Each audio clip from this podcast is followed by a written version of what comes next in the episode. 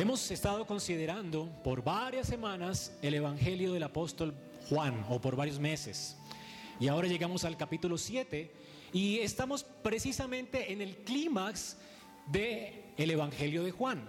Recordemos que Juan en el capítulo 1 está haciendo como una eh, introducción a todo lo que él va a decir. Y parte de lo que él va a decir o lo que está diciendo en el Evangelio es que Jesucristo vino a lo suyo y lo suyo no le recibió. Y es lo que él va a hablar en este Evangelio. Jesús vino a lo suyo, a su pueblo, a Israel. Sin embargo, vemos cómo Israel no creyó en él. Y aquí estamos llegando al clímax de la incredulidad, como Juan nos está mostrando que eh, definitivamente Jesús vino predicando a los judíos, sanando enfermos, revelándose como el Mesías, predicando el Evangelio del reino y sin embargo las personas le rechazan, su pueblo le rechaza, a lo suyo vino y los suyos no le recibieron. Hasta el capítulo 12 vamos a ver el rechazo de todas estas multitudes. Las multitudes se apartaron de él por su sermón, por su exposición del Evangelio. Luego los hermanos de carne, de, su sangre, que estaban con él, vivían con él, también eran incrédulos.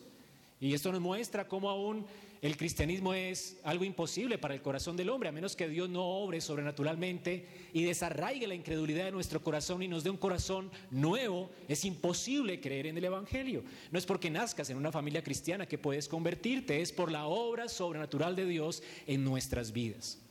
Así que hermanos, esto es lo que nos está mostrando el libro de Juan cómo el Señor realmente vino y fue menospreciado. Al final, en el capítulo 12, vamos a ver después de ese clima, luego cómo a lo suyo vino y los suyos le menospreciaron, no le recibieron, como los que le recibieron, sus discípulos, son pocos, son once.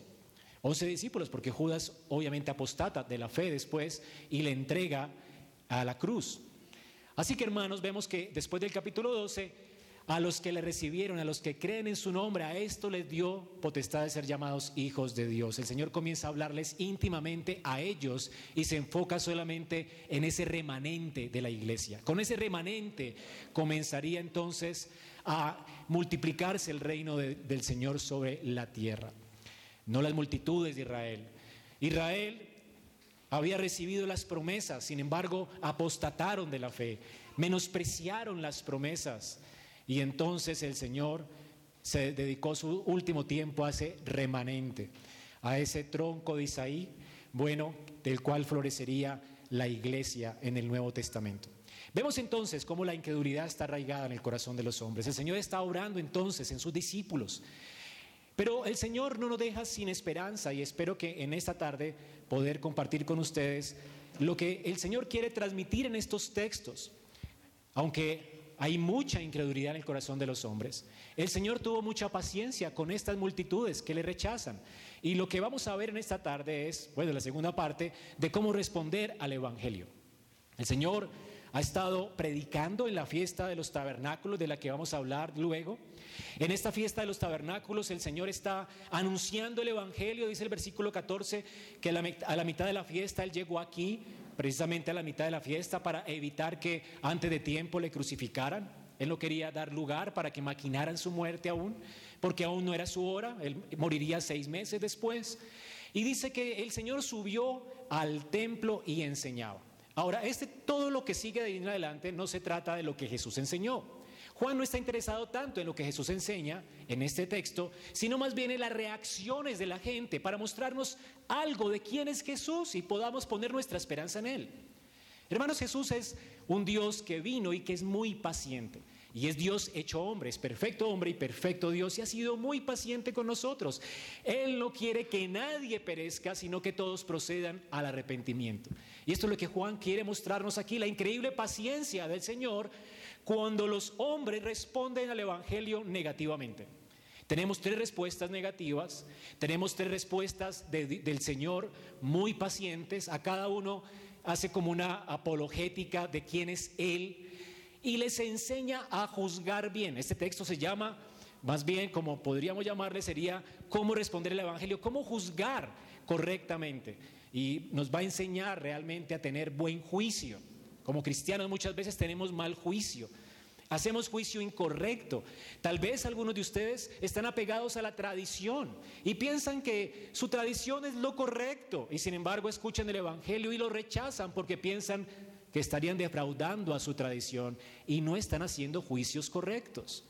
Otros tal vez piensan, ¿cómo voy a abrazar el Evangelio si eh, temo a mi autoridad. Hay gente que teme a la autoridad y la autoridad es más importante para ellos. Las autoridades eclesiásticas o sus papás o lo que sus papás le enseñaron y así que no quieren soltar eso precisamente porque tienen juicios incorrectos. Algunos saben, piensan que se las saben todas y juzgan mal y no saben realmente apreciar el Evangelio. Pero el Señor quiere despojarnos de esto en esta tarde y también enseñarnos que la gente tiene estas prevenciones. Tal vez tú no tengas todos estos prejuicios. Tal vez tú eres una persona enseñable, escuchas el Evangelio con agrado, amas al Señor, sin embargo, podría ser que seas impaciente con los que no actúan así como tú.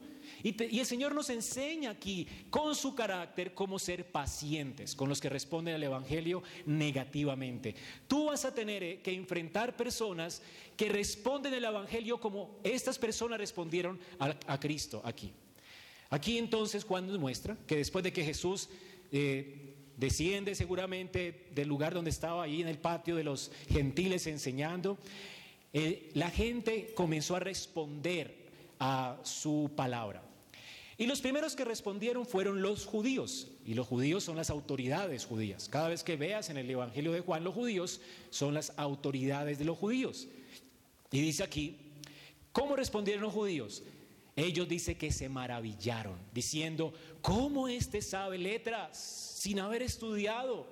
Bueno, este maravillarse no es como, wow, qué increíble sermón. No, no estaba maravillado de esta forma. La palabra maravillarse ahí se escandalizaron más bien. Se enojaron. Y estaban enojados con Jesús. Como no podían recibir lo que él estaba enseñando, ahora el Señor les muestra por qué es que ellos no pueden recibir lo que están enseñando. Ellos se escandalizaron y respondieron agrediendo a Jesús. Cuando alguien nos, no puede, o más bien no quiere juzgar tus argumentos, esto es algo que normalmente pasa, y es que la gente ataca a la persona y no al argumento. Veamos entonces cómo los líderes rechazan a Jesús. Ellos no atacan el argumento de Jesús. Jesús ha enseñado el Evangelio, cómo los hombres necesitan salvarse, cómo los hombres todos nacen muertos en delitos y pecados, cómo los hombres todos ellos se han desviado, se han hecho inútiles y cómo realmente Él vino a restaurar a los hombres, como Él es el perfecto hombre, el perfecto profeta. Y tal vez Jesús ha estado hablando sobre cómo Él ha cumplido con estas fiestas que estaban celebrando los judíos. El Señor ha estado hablando de Él, del cumplimiento del reino de los cielos, de la depravación completa del hombre, de cómo el hombre no tiene juicio para poder conocer a Dios y cómo Él vino a salvarlos de su esclavitud al pecado, de su corazón entenebrecido, vino a dar vida nueva. Y obviamente eso es ofensivo para muchas personas y reaccionan contra el Señor. Y el argumento de ellos no es, eh, Señor, estás diciendo mentiras. No, es, oye, ¿de qué universidad saliste tú? Es decir, es un argumento contra el hombre, es lo que se llama en las falacias el argumento ad hominem, argumento contra el hombre. Es como que tú has sido criado en una familia cristiana y naces eh, en una familia cristiana, eres muy entendido con relación al matrimonio, ves una pareja de casados y tú les das un consejo siendo joven. Y esto le pasaba a Timoteo, que era un hombre joven, un pastor joven, le daba consejos a la gente casada. Luego la gente casada seguramente, como no quería recibir el consejo de Timoteo, ni quería obedecer a Dios, entonces le decían, Timoteo, ¿sabes qué? Tú no tienes hijos, tú no estás casado, ¿Para qué me enseñas a mí? ¿Qué vienes tú a decirme a mí, a enseñarme a mí de maternidad, a enseñarme a mí de matrimonio? Si tú eres soltero, bueno, era lo mismo aquí. Y de hecho es lo mismo que le podría decir a Jesús. Jesús nunca se casó. Jesús nunca tuvo un hijo. Luego, entonces él no es sabio. ¿Ven el punto? Ahora, hay muchas formas en que te, agreden a ti. La pregunta es, ¿cómo vas a responder? Bueno, ¿cómo respondió Jesús? El Señor nos enseña a responder pacientemente. El Señor primero no renuncia a estas personas, sino que les explica que el argumento que ellos están usando contra el hombre no es legítimo. Y que ese argumento es precisamente porque ellos no quieren recibir la verdad qué les está diciendo y que ellos no quieren obedecer a Dios. Ese es el punto. Mire lo que dice el Señor. El que quiere hacer la voluntad de Dios conocerá si la doctrina es de Dios o si yo hablo por mi propia cuenta. ¿Entienden? ¿Por qué es que ellos rechazan a Cristo? Porque no quieren recibir su doctrina. Porque si ellos quisieran realmente obedecer a Dios, recibirían la doctrina. Ahora tú tienes que saber esto para juzgar con justo juicio. Este, todo el sermón se trata de cómo eh, juzgar con justo juicio a las personas, porque es que las personas te van a ofender a ti. ¿Sabes qué? Tú realmente, ¿de, dónde saliste? Eres un aparecido, ¿qué me vienes a enseñar a mí? ¿O qué me vienes a decir acerca de la verdad? ¿Qué, qué es verdad? Estás loco, eres un loco. Te agreden. ¿Por qué te agreden? Porque no pueden recibir la palabra de Dios, no quieren a Dios, no estiman a Dios, están apartados de Dios, odian a Dios. Ese es el punto. Por eso la gente está agrediendo a los cristianos todo el tiempo. En estos días veía eh, un video de una, de una señora, una hermana de la, en la fe, que estaba diciendo, oye, en, mi universidad, eh, en la, en la universidad que hay una universidad de pensamiento, todos los pensamientos son aceptables. Y entonces cuando nos estábamos presentando, de repente se levantó uno y dijo, bueno, yo, eh, ¿qué piensas tú? Le preguntaba el profesor, ¿qué crees tú? ¿Cuáles son tus creencias? No, pues yo creo que eh, unos extraterrestres vinieron y me y engendraron a mis padres y así vinimos como de los extraterrestres. Y otro, no, yo creo que somos como eh, personas mutantes y mutaciones, bla, bla, bla, bla. Y de repente llegó el turno de ella y estaba casi de penúltima. Y nadie decía nada, wow, qué buen pensamiento. Todos decían de, los demás, qué increíble que piensas. Y de repente se levantó la cristiana y dijo, ¿sabes qué? Yo creo que Dios nos creó. Nos creó en seis días y creó varón y hembra. Y de Adán y Eva venimos todos los hombres. Y todos comenzaron a burlarse de ella, retrógrada. Oye, tonta, Estamos en una época científica, Dios no existe, no es real. Y comenzaron a insultarla.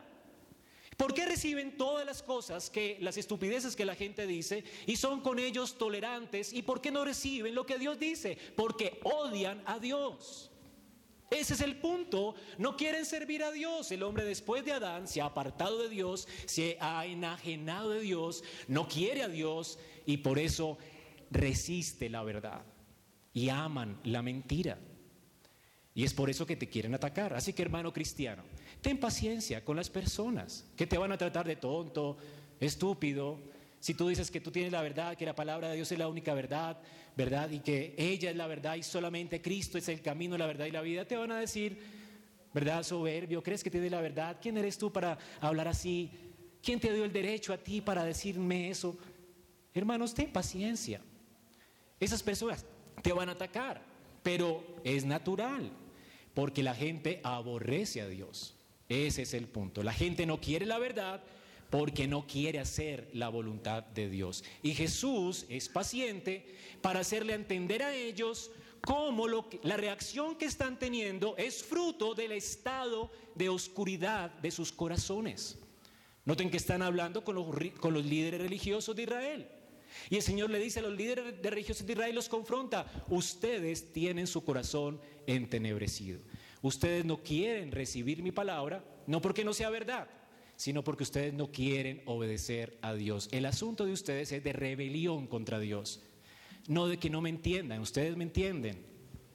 El punto es que son rebeldes contra Dios. Ustedes quieren hacer su propio reino, vivir para sí mismos, no quieren a Dios, no quieren un Dios que les diga qué hacer.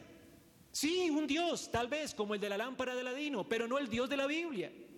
No el Dios que ordena tus pasos, no el Dios que eh, hace todo lo que quiere sobre la tierra. No quieres un Dios que es soberano sobre ti.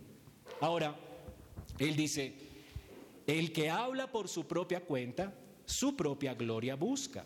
Pero el que busca la gloria del que le envió, este es verdadero y no hay, no hay en él injusticia. Otra forma también de juzgar es que ellos pudiesen, les ayuda más bien, a que ellos juzguen correctamente lo que él está diciendo. No me rechacen, les está diciendo en últimas. Miren quién les está hablando. Ahora, si yo fuera un mentiroso, ¿de quién estaría hablando? ¿Qué estaría buscando si no les estuviera hablando la verdad? De mí mismo. Y el Señor les está diciendo, yo no les estoy hablando de mí mismo. Les estoy hablando de Dios, de la gloria de Dios, de cómo el tiempo de Dios se ha cumplido, de cómo Dios me ha enviado. Les estoy hablando de los propósitos eternos de Dios. Ahora, ¿quieren conocer que alguien es verdadero? Te hablará de Él. Pero yo no, yo no te estoy hablando de ti. Te estoy hablando de lo que dice Dios, de los propósitos de Dios, te estoy hablando de la gloria de Dios. No estoy buscando gloria para mí. ¿Me entienden? El Señor les está diciendo, juzguen bien. Ahora, ¿quieren juzgar si mis argumentos son verdaderos o falsos? Pregúntense, ¿está este buscando su propia gloria o la gloria de Dios? Hermanos, esto es muy bueno. Porque si tú quieres conocer realmente a un hombre de Dios, esto es un buen juicio. Nosotros estamos a, veces, eh, nos cuesta juzgar y pensamos, no, no juzguéis para que no seáis juzgados, pero el Señor aquí nos está mandando a juzgar. Dice el versículo 24, no juzguéis según las apariencias, sino juzgad, es una orden. Juzgad con justo juicio. Tú tienes que juzgar. Tú no te puedes sentar bajo la predicación de alguien que está hablando de sí mismo y que tiene un testimonio de 20 minutos que contar acerca de él y cuán grandioso es él. Tú tienes que salir corriendo de allí. Este hombre te está mintiendo, te, te quiere enganchar para que le sigas a él y no a Dios. Tú no puedes escuchar a un hombre que te diga que eres muy bueno y que tu mejor vida la tienes ahora. Tú tienes que salir corriendo, tienes que tener juicio. El Señor te está diciendo, tienes que juzgar. Pablo, cuando se presentó a la iglesia, él dijo, yo no hablo de mí mismo, no hablamos de nosotros mismos, hablamos de Cristo, hablamos de este crucificado. Ese es nuestro, nuestro, nuestro mensaje, estamos hablando es de la gloria de Dios. Queremos que los hombres entiendan quién es Dios, cómo es que se perdieron, cómo es que Dios vino a salvarlos. Así que hermanos, los profetas verdaderos, los mensajeros de Dios verdaderos, realmente están hablando de Dios y de su gloria. Jesús como verdadero hombre, aquí de hecho está presentándose él como verdadero hombre, él está diciendo que él no está buscando su gloria. Un verdadero hombre no busca su gloria, sino que busca la gloria de Dios. Y entonces, Él les está enseñando a juzgar. Y mira lo que dice el versículo 19. ¿No dio Moisés la ley y ninguno de vosotros cumple la ley? ¿Por qué procuráis matarme? El punto es que ellos estaban justificándose ya en sus corazones seguramente. Y se estaban diciendo a sí mismos, bueno, pues eh, eh, nos está juzgando. Y realmente nosotros no somos así como él está diciendo, porque ellos eran los líderes de Israel, ¿no? Y ellos qué estaban haciendo en su liderazgo? Buscando su propia gloria. Y ellos ya estaban argumentándose en su corazón. Nosotros somos muy humildes realmente. Queremos que la gente conozca la Torá, pero literalmente ellos estaban buscando su propia gloria y para muestra de un botón quería matar a Jesús, al hombre más humilde de la tierra. Y entonces el Señor les acusa y les revela lo que hay en sus corazones. ¿Por qué es que estos judíos religiosos no aceptaban las palabras de Jesús? En resumen, porque no querían obedecer a Dios. Ellos querían matar a Jesús. No querían recibir a Jesús no querían escuchar a Jesús porque no sabían evaluar correctamente con quién estaban hablando. Él sí les está diciendo la verdad porque Él no vino a ensalzarse a sí mismo. Él es el perfecto hombre que siendo Dios se hizo hombre y que siendo hombre se humilló y se humilló y se hizo siervo y fue a la cruz por nosotros. Este es Cristo. Hermanos, si, si no le crees a Él, entonces ¿a quién le vas a creer? Él no está buscando, no estaba buscando llenar sus bolsillos. Él se despojó de todo para enriquecernos. Él no quiere tu plata. Él quiere tu corazón, quiere tu vida. Él dio su vida para que tú le des la tuya. Él no está interesado en tu bolsillo. El Señor no está interesado en ganar gloria para Él, sino en salvarte a ti de tu pecado. En que reacciones, en que le entregues tu vida y tu corazón a Dios. Él dice la verdad, hermano. Así que Aquí está la paciencia del Señor con los líderes de Israel. Hay que ser muy pacientes para poder ah, eh, confrontar a líderes como estos, ¿verdad?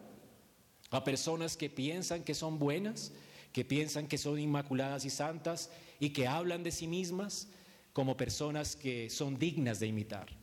Hermano, aquí no hay nadie digno de imitar. El único digno de imitar es Cristo. Y si no hablamos de Cristo, pues estamos en pérdidas. Porque si me miras a mí, ¿quién soy yo para que me imites? Si algo pudieras imitarme a mí, es como yo imito a Cristo. Es lo que Pablo dice, ¿verdad?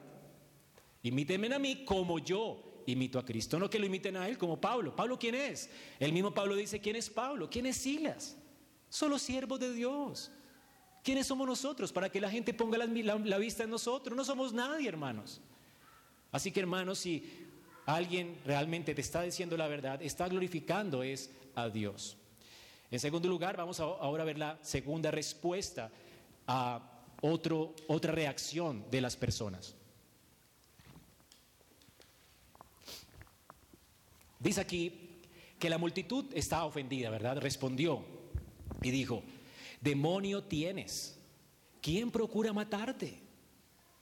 Ahora, ¿quiénes son aquí? Ya no son los líderes judíos, ¿quiénes son? La multitud, la gente. ¿Quién es esta gente? son las personas a quienes los judíos a quienes los judíos que estaban siendo acusados por Cristo de incrédulos, seguían. Esta gente seguía a estas personas, a los judíos. Luego cuando Jesús les dice, ustedes quieren matarme, ustedes no cumplen la ley de Dios, ustedes no quieren obedecer a Dios y por eso no pueden entenderme ni pueden escucharme, ustedes no pueden escucharme ni, ni siquiera pueden entender mis palabras porque no quieren obedecer a Dios, ese es el punto. De hecho, más adelante, fíjate lo que dice en el 33. El Señor está hablando acerca de su partida de este mundo. Dice, yo iré al que me envió, me buscaréis y no me hallaréis, y a donde yo estaré, vosotros no podéis venir. Y entonces los judíos, otra vez los líderes, dijeron entre sí, ¿a dónde irá este? Que no le hallaremos. ¿Será que hará los dispersos y enseñará a los griegos? ¿Qué significa esto que dijo? Ellos no entendían a Jesús. ¿Por qué es que la gente no entiende a Jesús y sus palabras? Porque no quieren obedecer a Dios. Ese es el punto, ¿verdad? Aquí está la, para muestra de un botón. Esa gente no podía entender, no porque el Evangelio no sea fácil, sino porque el corazón de ellos resistía a Dios. A la gente escuchó pues esto y reaccionó contra Jesús violentamente. ¿Cómo te metes con nuestros líderes? ¿Quién quiere matarte? Y entonces le dicen, loco, ¿Quién quiere matarte, loco? Estás loco, fuera de sí. Bueno, esta es otra forma de menospreciar a Cristo. En la multitud está menospreciando a Jesús. Ellos habían recibido seguramente de buena gana la enseñanza que Jesús dio, pero ya cuando Jesús se metió con sus líderes, cuando la verdad de Dios entonces, en el momento en que la verdad de Dios acusa a un líder, allí sí te metiste con mi ídolo. Estás loco, estás loco. Y la reacción de las personas, yo no creo que haya, sido como, pues para que le, digan loco, haya sido como amable, ¿ok? De hecho, yo he visto gente reaccionar así. Cuando uno dice, ¿verdad?, que los pastores de la los prosperidad son mentirosos y que realmente les están robando el dinero a la gente, que las sanidades son falsas, que todos son charlatanes. Bueno, la gente algo le pasa en su corazón y las he visto reaccionar con violencia contra mí. Bueno, me imagino que reaccionaron igual contra Jesús. Estás loco. ¿Cómo te metes con nuestros dioses? ¿Ven que estas personas no tienen juicio verdadero? Ellas no están juzgando con justo juicio. Ellas han levantado a los hombres como sus dioses. Así que hay hombres que no juzgan con justo juicio porque ellos mismos se han levantado como dioses, pero tal vez el juicio también es nublado porque hemos levantado personas como nuestro Dios. Y este es el punto de ellos. La reacción de ellos es la misma que tuvo la, gente que estaba escuchando a Pablo mientras él estaba dando testimonio de Cristo cuando fue juzgado en Hechos 26. Dice que mientras Pablo decía eh, estas cosas y hacía defensa, Festo dijo a gran voz. Festo reaccionó, porque de hecho Pablo estaba en contra de las tradiciones, eh, no en contra, más bien, estaba más bien diciendo que las tradiciones judías ya pasaron, no había que guardarlas. Y que todas las cosas de los judíos realmente no tenían sentido, ni el templo, ni las fiestas, nada de eso. Ni comer comida, ni fiesta, ni luna nueva, ni días de reposo. Esto era chocante para una tradición de estas.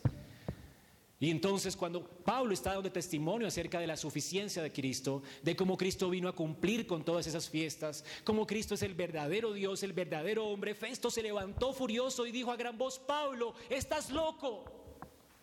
Eso está en Hechos de los Apóstoles 26, 24. Y entonces ataca a Pablo otra vez. Tu mucho saber te está haciendo perder la cabeza. Entonces, las personas no están escuchando las razones de Jesús. Están escuchando que atacan a sus ídolos y esto les ofende, por lo tanto ofenden a Jesús. Noten que no ofenden los argumentos de Jesús, ofenden a Jesús de nuevo. El ataque es contra la persona. Cuando la palabra de Dios entonces expone el engaño de los hombres, habrán personas que en lugar de sentirse redarguidas, y apartarse de estos maestros del engaño y del error, entonces se enojan porque aman mucho más a sus líderes que a Cristo. Pero Jesús no tiene que defenderse, sin embargo, Él pacientemente les explica por qué es que Él dice lo que está diciendo. Ahora, es sentarse a, charlar con una persona, ven te explico por qué estoy diciendo que tu líder te está mintiendo. Eso es lo que Jesús está haciendo acá. Y comienza a explicarle pacientemente. Jesús respondió y dijo, miren, una obra hice, esto ya era conocido por todos, lo leímos eh, semanas pasadas, una obra hice y todos os maravilláis. Esta obra ya todos la conocían. Aquí Juan está resumiendo lo que Jesús dijo, más bien, ¿ok? Pero lo que Jesús está contando y recordando es lo que él hizo en dónde? En el estanque de Bethesda, cuando él sanó a un, a un paralítico que llevaba 39 años lisiado y el Señor lo restauró. Bueno, él se está refiriendo a esa historia. Entonces, esa, cuando yo hice esa obra, él dice, todos sus líderes se maravillaron. Recuerden que los líderes de Israel estaban allí presentes. ¿Y cómo se maravillaron? No como, wow, lo restauró, increíble.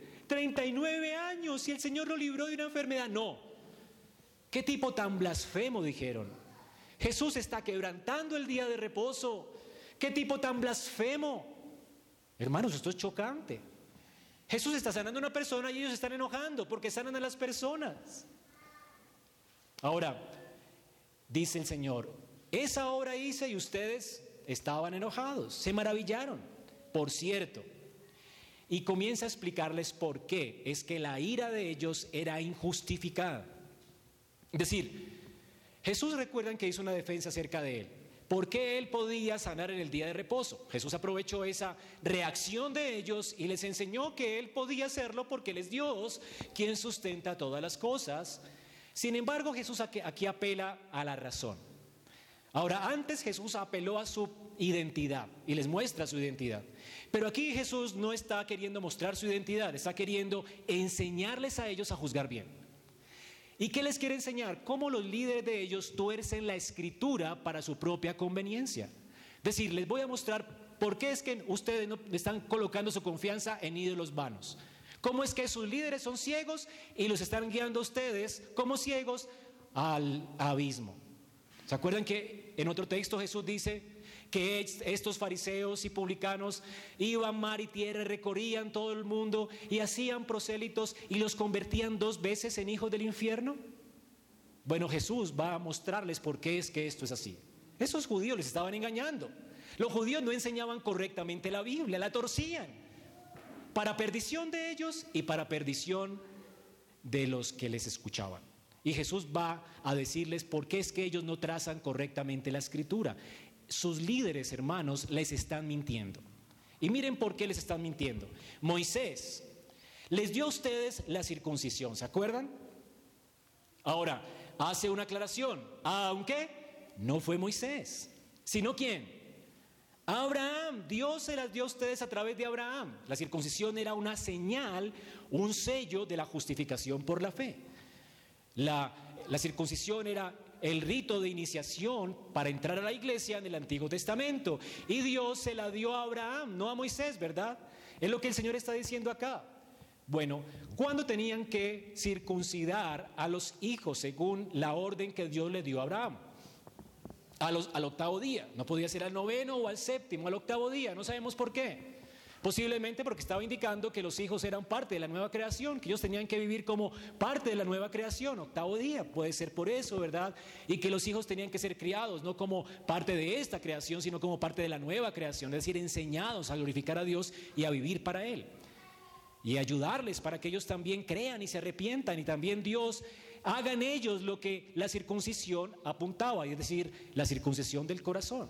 Los padres tenían que confiar en esa obra de Dios. Ahora, por eso no podía ser antes del octavo día o después del octavo día. Estaría desobedeciendo a Dios, quien le dio esta ordenanza a Moisés.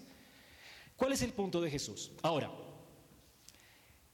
si recibe el hombre la circuncisión en el día de reposo, es decir, supongamos que el octavo día cayó el Shabbat, ¿ok? La pregunta de Jesús es, bueno, el, octavo día cayó en el Shabbat. ¿Dónde está en la ley del Shabbat que ese día es permitido hacer eso? ¿Dónde? Bueno, búscalo en tu Biblia. En el versículo, en Hechos, eh, Éxodo 20, cuando habla acerca de los diez mandamientos, ¿verdad? De, de, guardar el día de reposo y luego amplía acerca de cómo debemos guardar el día de reposo. En el día de reposo no existe una regulación en cuanto a la circuncisión. ¿Se han dado cuenta? Es decir, dice que tenemos que hacer, dice que no tenemos que hacer, tenemos que dejar de trabajar y dedicarlo al servicio de Dios. Es decir, hacer las cosas que le agradan a Dios, enfocarnos en Dios, hacer las obras de Dios. Ahora, allí hay un principio, hacer las qué? Obras de Dios. ¿Es la obra de Dios sostener al hambriento? ¿Lo podemos hacer al día de reposo?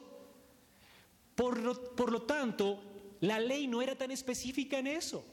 Te daba libertad porque el día de reposo no fue creado para el, perdón, el día de reposo, el hombre no fue creado para el día de reposo, sino que el, día de reposo fue creado para el hombre. Hay cierta libertad, hay principios generales. El, el Señor nunca dijo algo acerca de a quién tenemos que darle ese día, a qué enfermo podemos visitar ese día, a quién podemos, pero eso son las obras de Dios, porque Él sostiene y sustenta su creación. Entonces es legítimo que alguien se encargue de un enfermo o no. Pero los judíos hicieron y convirtieron el día del Señor en una regla tan estricta que pensar, más bien lo que enseñaba no era que el día de reposo fue creado para el uso y el servicio del hombre, o para que el hombre se sirviera de él, y descansara y se gozara en Dios y disfrutara de él y sirviera a Dios, sino que el hombre fue creado para el día de reposo. Es decir, algo, una camisa estrecha. No podía recorrer ciertas millas, no podías caminar ciertos pasos y comenzaron a llenar eso de estrictas reglas que Dios nunca mandó. Y esto era legalismo. Esto es torcer la escritura. Y además les eximía de hacer obras de misericordia. Y los judíos se ufanaban de ser realmente unos increíbles exégetas y guardadores de la ley cuando lo que estaban haciendo era quebrantarlo. Ahora, ese es el punto de Jesús aquí. Dice, si recibe el hombre la circuncisión en el día de reposo, para que la ley de Moisés no sea quebrantada, os enojáis conmigo porque en el día de reposo sane a un hombre completamente. La circuncisión simplemente era un corte. Y ellos lo hacían porque era una ley de Dios antes de la ley de Moisés. Era una ordenanza de Dios, ¿verdad? Y tenían que hacerla porque era la obra de Dios. Sin embargo, se enojan con Jesús porque hace una obra más grande que la circuncisión, sanar a un hombre. No es amputarle un pedazo de carne, es devolverle a Él el movimiento para que pueda trabajar y pueda deleitarse en su trabajo y en Dios. ¿No es esto una mejor obra que la circuncisión? ¿No es esto una obra de Dios? Entonces, ¿por qué se enojan conmigo? ¿Ven cómo tuercen la escritura ustedes? Y luego mire el consejo. Por lo tanto, no juzguéis según las apariencias. Le dice Jesús al pueblo de nuevo. Es decir, no juzguen porque el pastor se viste con borlas y con las túnicas, porque eso hacían ellos, ¿verdad? Y con filactelias largas. Y se veían gente tan religiosa, ¿no? tan bonita, pulcra, santa, inmaculada, el rostro les brillaba y todos, ay, qué hombre tan santo. No, hermano, no juzguen según eso. ¿Saben qué tienen que juzgar? ¿Está él trazando correctamente la escritura o está usando la escritura para su conveniencia? Esto es lo que tienen que juzgar. ¿Qué estaban haciendo estos líderes de Israel? Estaban trazando la escritura de una manera torcida para su conveniencia, para verse ellos más santos que los demás. Así es que hermanos, juzguen con justo juicio, no según las apariencias. No es porque el pastor se vea bonito, porque es buena gente, por eso lo vas a idolatrar. Nunca deberías idolatrarlo. Y si le vas a creer, sé como los creyentes de Berea. Coteja si lo que él está diciendo tiene concordancia con el resto de la escritura. Y si no, sal corriendo, porque es un lobo. Es lo que Jesús está diciendo. Juzguen con justo juicio. Sean juiciosos para juzgar. Tienen que juzgar. Son sus almas, hermanos. Son sus almas. Así que el Señor está llamándonos a juzgar bien, correctamente. Por eso Pablo no se enoja cuando los creyentes de Berea estaban mirando si lo que él decía era verdad. Y Pablo dice que los, los exalta, ellos son más excelentes que los de Tesalónica. Porque cada vez que yo hablaba, ellos estaban buscando a ver si escritura con escritura. Pablo nos está diciendo la verdad. Entonces le creemos, hay que servir a Dios como Él dice. Esto es lo que es. Pero hermanos, tienen que ser juiciosos en cotejar, en apuntar, en ver si lo que están diciendo es cierto y juzgar con justo juicio. ¿Bajo la sombra de quién te estás sentando a escuchar, alimentar tu alma? El Señor pues nos dice que tenemos que juzgar bien. Estos líderes pues, el Señor está recomendando a ellos que ellos no tenían una doctrina saludable. Hermanos, no idolatren a la gente. No idolatren a la gente. Las personas se pueden equivocar. Tú puedes hablar con el pastor si es que él no está trazando correctamente la palabra de verdad. No enojándote con él porque es una oveja. No cometas el error que cometieron los eh, líderes judíos, ¿verdad? De enfrentarte a tu pastor o a la persona que te está enseñando y decirle, tú eres un engañador. No, siéntate con él, explícame, tal vez no entendiste bien, pero juzga bien, con justo juicio y teniendo paciencia y amor, orando al Señor para ganar a tu hermano, siempre.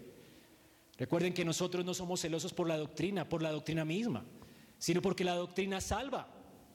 Y si la doctrina salva, no solo queremos escuchar buena doctrina, sino también motivar a nuestros ancianos y pastores que nos enseñen buena doctrina. Porque de eso depende la salvación de ellos y la nuestra, ¿verdad? Es por eso que estamos aquí, hermanos, queriendo entender la Biblia. Ahora, entonces, recuerden que todos los hombres son falibles. Jesús en últimas, ¿a quién está apuntando? ¿Quién es el verdadero exégeta de la ley? Cristo. Si quieres entender la Biblia, Cristo es la llave. Jesucristo. De Él depende toda la ley y los profetas. Él es el verdadero intérprete de la ley. Ahora Jesús no está diciendo, escúcheme a mí porque yo soy el verdadero intérprete de la ley porque simplemente es como uno de nosotros. No, Él no es como uno de nosotros. Él es Dios hecho carne. Él es el perfecto hombre, sin error, que todo lo que el Padre le dijo, eso es lo que Él nos comunica, como veíamos ahora en la escuela dominical, por eso nos llamó ¿qué? Amigos. Todo lo que el Padre le dio, no lo ha dado Él. Él es el exégeta perfecto.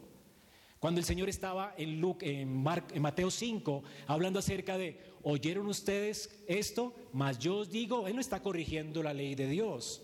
Él está corrigiendo la falsa enseñanza de la ley de Dios. Él es el que correctamente interpreta el texto. Así que si tú quieres entender la escritura, la ley de Dios, tienes que colocarte los lentes de Cristo, leer como Él lee, aprender de Él. Él es el verdadero exégeta de la ley. De hecho, Él fue el que nos enseñó acerca de cómo Moisés, los profetas y los salmos hablan de Él. Toda la Biblia habla de Él. El Señor nos enseña a leer la escritura para que nos deleitemos en Dios. Él es el exégeta por excelencia. Así que aquí no está él apuntando a ningún pastor, sino a él, como el que tiene la verdad. Él es el camino, la verdad y la vida, y nadie viene al Padre sino por él. Así que si quieres conocer más a Dios, lee acerca de Cristo, lee lo que él dijo. Empápate, imprégnate de su exégesis, cómo él interpreta a Moisés. ¿Qué es lo que él cree de Abraham? ¿Por qué es que él dice que Abraham vio su día y se gozó? ¿Será que Abraham vio su día? Yo creo que sí, porque él lo dijo. Él es el verdadero intérprete de la ley. Él nos enseña a leer correctamente la escritura. Así que Él es el que abre para nosotros la palabra de Dios, la llave que abre para nosotros la palabra de Dios. Hermanos, el Señor es entonces el que nos puede instruir, es el Maestro perfecto. Por eso el Señor dice, maldito el hombre que confía en el hombre. No confíes en los hombres.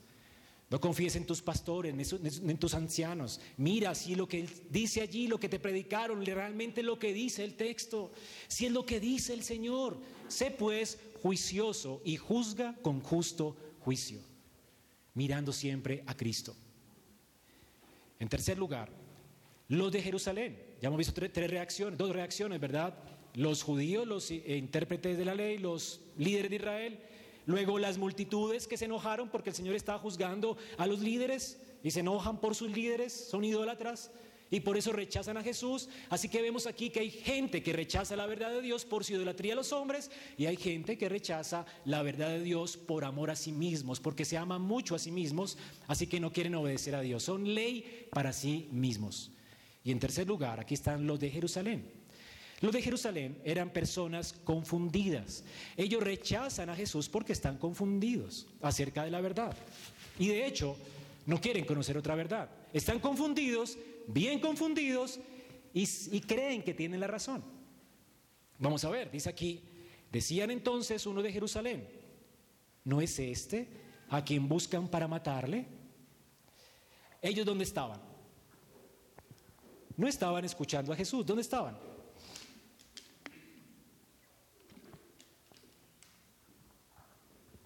De lejos, señalando.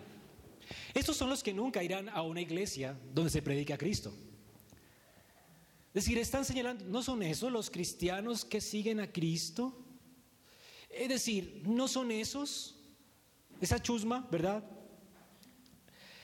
Mirad, habla públicamente, ese habla públicamente y, y no le dicen nada. Ahora, miren el orgullo de ellos. Ellos creen que tienen la verdad, por supuesto habrán reconocido en verdad, en verdad, o sea, están locos si reconocieron eso, ¿me entienden? O sea, reconocieron en verdad los gobernantes que este es el Cristo. O sea, ¿de verdad le creyeron? O sea, están locos. Esta gente cree en Jesús, está loca. ¿Cómo es posible? Les falta mente. ¿Ven? Es decir, son gente prejuiciosa. No quieren escuchar, no van a escuchar, se mantienen lejos y señalan. ¿No son esos los cristianos? Pobrecitos. ¿En verdad ellos creen que ese es el Mesías? Ahora, ellos tenían su propia visión del Mesías. Y por eso Jesús, el que le está enseñando allí, no encajaba en su visión del Mesías, por supuesto. Miren allí, versículo 27. Pero este sabemos de dónde es. Mas cuando venga el Cristo, nadie sabrá de dónde sea. Es decir, nosotros tenemos la verdad. Nosotros sabemos que el Mesías de repente va a aparecer del cielo así, ¡pum! nos va a caer así. Hay algunos libros apócrifos que hablan de esto, de cómo el Mesías aparecería de repente, como una aparición, así. Pero nosotros vimos nacer a Jesús. Sabemos que él nació en Galilea. Sabemos quiénes son sus su mamá y sus papás. Ahora, ¿de verdad creen que él es el Mesías? Están locos. Tenemos nuestra versión de la Biblia, la versión de los testigos de Jehová. Nuestra propia versión, tenemos la verdad de Dios. ¿Nos vienen a enseñar los cristianos? Ahora, ¿cómo tratar con esta gente, hermanos? El Señor aquí entonces hace algo. Mire, levanta su voz Entonces Jesús estaba enseñando en el templo y alzó la voz y dijo, ellos se mantuvieron alejados, sin embargo Jesús habla más duro para que le escuchen. ¿Entienden? Es como que no están aquí, pero entonces voy a llegar a, ellos a través de otro medio. Voy a gritar duro para que oigan. No les voy a dejar en sus pecados. ¿Ven la misericordia del Señor? ¿Ven el alcance de su gracia? El Señor nunca se da por vencido con ninguno, ni con los idólatras, ni, con los que eh, quieren quebrantar la ley, viven para sí mismos, se los quiere confrontar, quieren que se salven. Él quiere la salvación tuya. Y Él no va a dejar en la ignorancia al testigo de Jehová, Él habla más duro. Va a hablar más duro para que le escuchen. ¿Y saben qué? Hace una labor increíble de apologeta, de, apología, de defensa de la fe. Miren lo que dice el Señor a estas personas que tienen una idea equivocada de quién es el Mesías. Y les da la revelación más gloriosa que por siglos se ha debatido, el misterio más glorioso de nuestra fe. ¿Quién es Cristo? Miren, a mí me conocéis Está bien, Él les concede que tienen razón. Él les concede que tienen razón, que Él es de Galilea. En eso se los concedo. Así que el Señor aquí no está queriéndolos atacar por atacarlos. Él quiere atacarlos no por atacarlos, sino para ganarlos para Él. ¿Ok? Así que el Señor escucha sus argumentos y comienza con los argumentos de ellos. En esto tienen razón. Ah, eres testigo de Jehová. En eso tienes razón. Jehová es el único Dios verdadero. ¿Ven? ¿Cómo comenzar en el terreno del enemigo? Es escuchando su argumento, no atacándolo a él. No ataquemos a las personas, sino sus ideas. Nuestra lucha no es contra carne y sangre, sino contra huestes espirituales de maldad, contra Satanás que está ensegueciendo el corazón de los hombres. Ataquemos las ideas, las mentiras. El Señor, pues, no les ataca a ellos, ataca sus pensamientos y les concede que tienen razón. ¿Qué quiere decir? Que les ha escuchado. Muchas veces nosotros hablamos sin escuchar a la gente. Y te juzgan, tú eres cristiano, y no escuchas, escúchalos. Y parte de lo que ellos te están diciendo, si te entendí bien, lo que dices es esto y esto y esto. Si te entendí bien, lo que dices es que yo nací en Galilea. Bueno, tienes razón, tienes razón, yo te escuché bien. Y tú sabes de dónde soy, tienes razón. Sin embargo, hay algo que no has considerado. Dice, y no he venido de mí mismo. No he venido de mí mismo. Pero el que me envió es verdadero. Hay algo que ustedes no han considerado. En primer lugar, ustedes no se han tomado el trabajo de escucharme a mí. ¿Ok? Es decir, me están juzgando con prejuicios. No me han escuchado, que es lo que después va a decir el fariseo que se convirtió después, en Nicodemo. ¿Podrá alguien acusar a, a, un personaje sin antes haberlo oído primero? Es lo que le está diciendo aquí, ¿verdad? Ahora, ustedes vienen con un prejuicio pensando que ya lo saben todo. Sin embargo, no se están tomando el trabajo de escucharme y ustedes están perdiendo de algo. Yo no he sido enviado solito. ¿Ok? El Señor fue reconocido por Juan el Bautista. La voz de Dios habló del cielo diciendo con voz audible, aquí el, mi Hijo amado en quien tengo complacencia. El Señor tenía las credenciales del cielo, Él es el verdadero profeta de Dios. Luego, ustedes están perdiendo de algo. No me están escuchando cuando yo he sido enviado por el Padre. Yo soy un profeta para ustedes. Y sin embargo, por sus prejuicios, de plano me están menospreciando. ¿Ven la paciencia de Él? ¿Ok? ¿Por qué no se toman el trabajo de escucharme? Aquí no está hablando un aparecido, no está hablando alguien que tuvo un sueño, comió frijoles y dijo, el Señor me llamó. No, porque hay mucha gente que se llama a sí misma, ¿verdad? Yo soy pastor de la noche a la mañana y montan una iglesia. Sin embargo, él dice, yo no soy así, ¿ok? Yo fui reconocido por el pueblo, yo fui enviado por el pueblo y por Dios.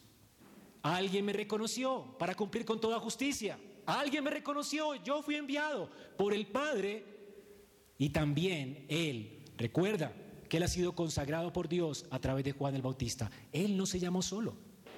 Jesús cumplió con toda justicia. Él fue llamado por Dios, sí. Fue enviado de Dios, sí. Pero también es un verdadero profeta. Ahora, y quien le envió a Él es verdadero. Así que tal vez no han pensado que ustedes tienen tal vez un Dios falso, porque están los apócrifos, ¿verdad? Pero el Dios a quien ustedes no están considerando es al único Dios verdadero, el que me envió. Luego sigue. Dice, pero, pero, dice, verdadero a quien vosotros no conocéis. Es decir, Él fue enviado por un Dios, por el único Dios verdadero, y miren lo que les dice. El hecho de no aceptarme a mí, ni de tomarse el trabajo de escucharme, eso quiere decir que ustedes no conocen a quién. A Dios. Wow. esto ya es chocante, ¿verdad? ¿Has visto la reacción cuando le, le, dices a alguien muy religioso que cree que tiene la verdad, que ellos no conocen a Dios? Bueno, el Señor les está diciendo, yo fui enviado de un Dios que ustedes no conocen. ¿Ok? Entonces les concede que tienen algo de verdad, pero no les concede que tienen la verdad. Ellos no tienen la verdad porque no conocen a Dios. Luego Él tiene algo que decirles. Luego les dice, pero yo le conozco, y esta palabra es hermosa. El Señor está diciendo que Él es uno con el Padre. Ahora, ellos conocen su procedencia, sí, pero no, porque Él es igual que Dios. Él es el eterno Dios. Y les da el mensaje más increíble del Evangelio. La persona que les está ofreciendo a, ellos salvación es Dios con ellos. Dice, porque de Él procedo. Él es el eterno Hijo de Dios que procede eternamente del Padre.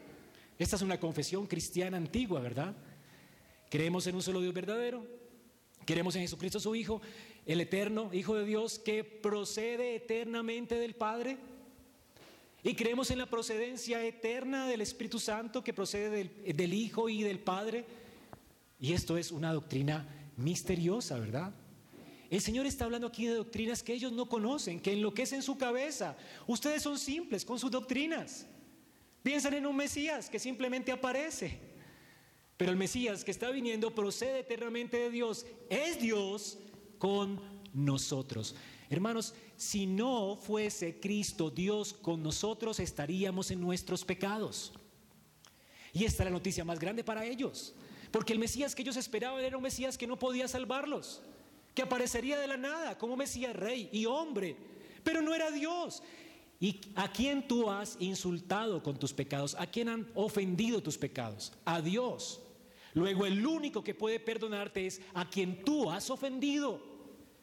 Y si Él pudiera perdonarte, la única forma sería por el mensaje del Evangelio, es decir, que Él mismo tome nuestro lugar, obedezca perfectamente la ley y lleve en la cruz nuestros castigos, el castigo de nuestros pecados. Él mismo asuma nuestra culpa, porque Él es el ofendido. Si otro muriera en lugar de Dios, entonces no habría salvación. Es como si yo te ofenda a ti y alguien me diga, ¿sabes qué? Ofendiste a Carolina. Y Freddy me diga, Andrés, yo te perdono. Eso no se vale. ¿Quién me tiene que perdonar? Carolina. Así que si tus pecados ofenden a Dios, el único que puede perdonar pecados, ¿quién es? Dios. Y cuando Cristo vino del cielo, ¿qué fue lo que dijo? Hijo, tus pecados te son perdonados. Él es uno con el Padre.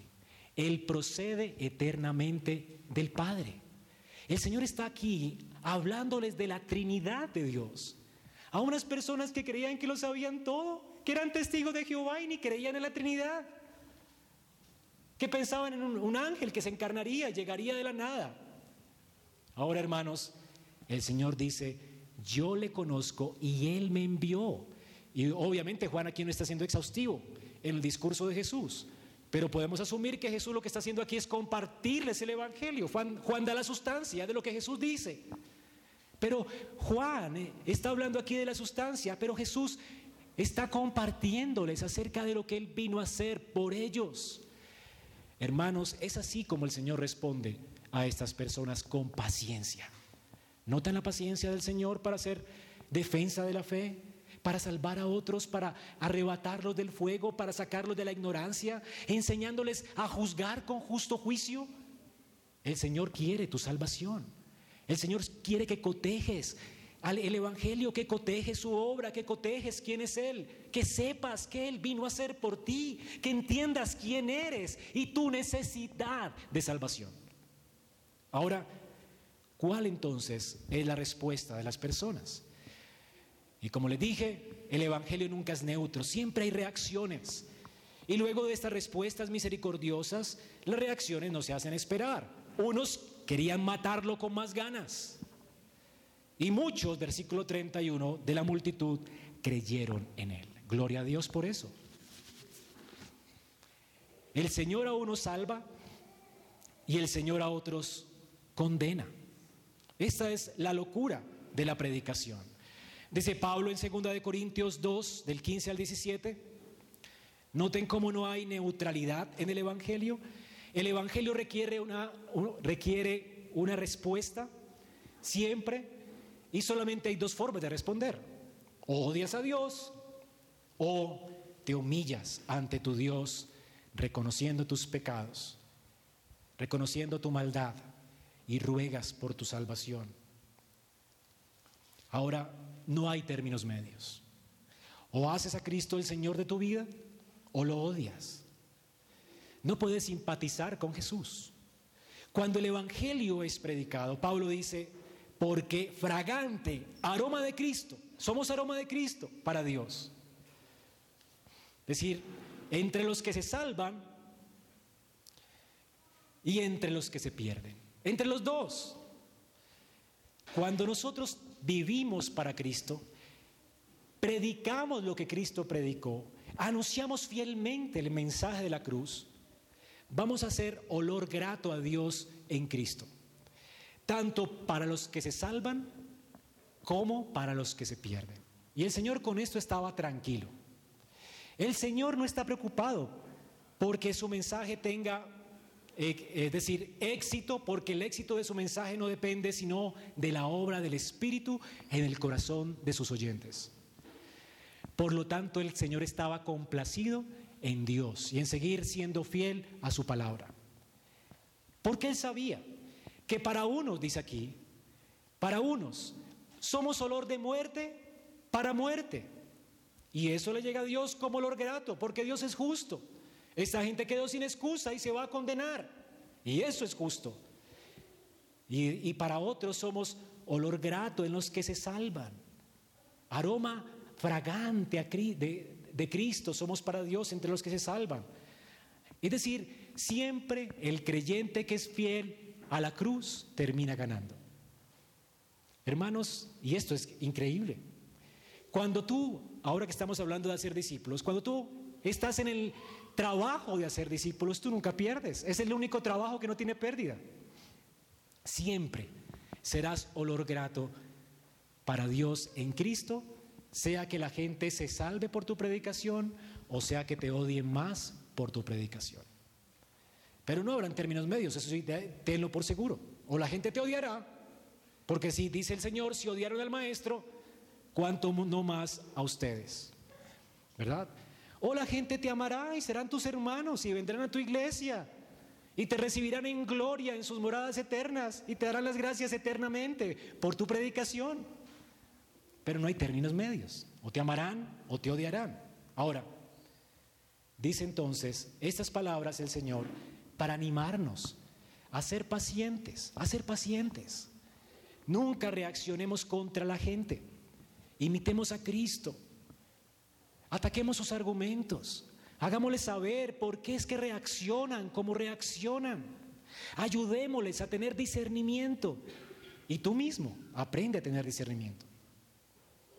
Así que hermanos, que esto te ayude a crecer en sabiduría, que entiendas que el Señor nuestro Dios es paciente y que puedas imitar su carácter santo, y que hables sin temor, pero también sobre todo que escuches al Señor, porque el Señor más que nada, además de enseñarnos sabiduría, nos está enseñando quién es Él. Y si Él es verdadero Dios, si Él es el verdadero profeta, como acabamos de ver aquí, si es el verdadero exégeta que nos habla correctamente la ley de Dios, ¿cuál será tu respuesta a Él en esta tarde?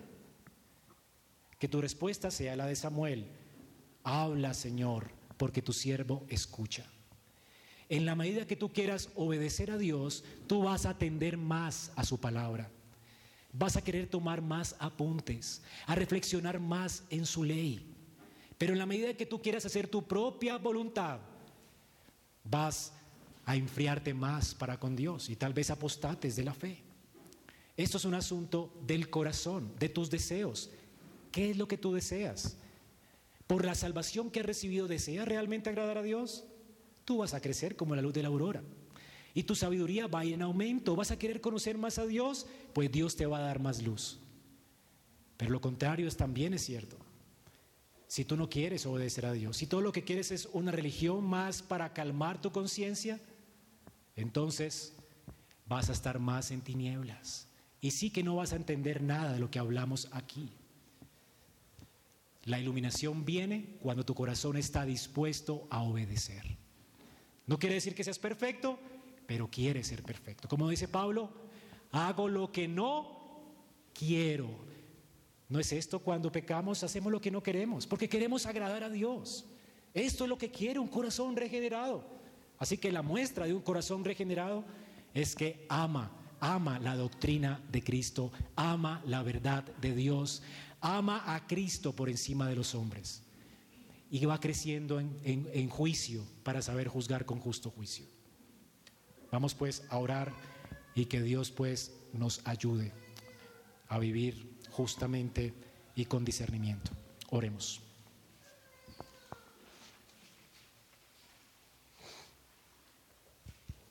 Padre, gracias por tu palabra. Gracias por tu exhortación en esta mañana y por alentarnos a pensar mejor, por quitar de nuestro corazón la idolatría hacia nosotros mismos nuestra rebelión, la inclinación de nuestro corazón para rebelarnos contra ti. Y si hay alguno de nosotros que está con esa inclinación en su corazón y por eso es que no entiende muchas veces y se resiste a ti, Señor, transfórmalo en esta mañana, porque reconocemos que sin tus palabras no hay esperanza. Por eso enseñaste la verdad. Señor, tu verdad ha sido predicada. Levanta en este lugar muertos. Ayúdale, Señor. Dales ojos para ver y un corazón dispuesto para escucharte y obedecerte. Y a los que quieren obedecerte, Señor, dales más luz. Hazles sabios en medio de este mundo y pacientes como tú eres paciente. Pero sobre todo que ellos puedan vivir a la luz de la cruz.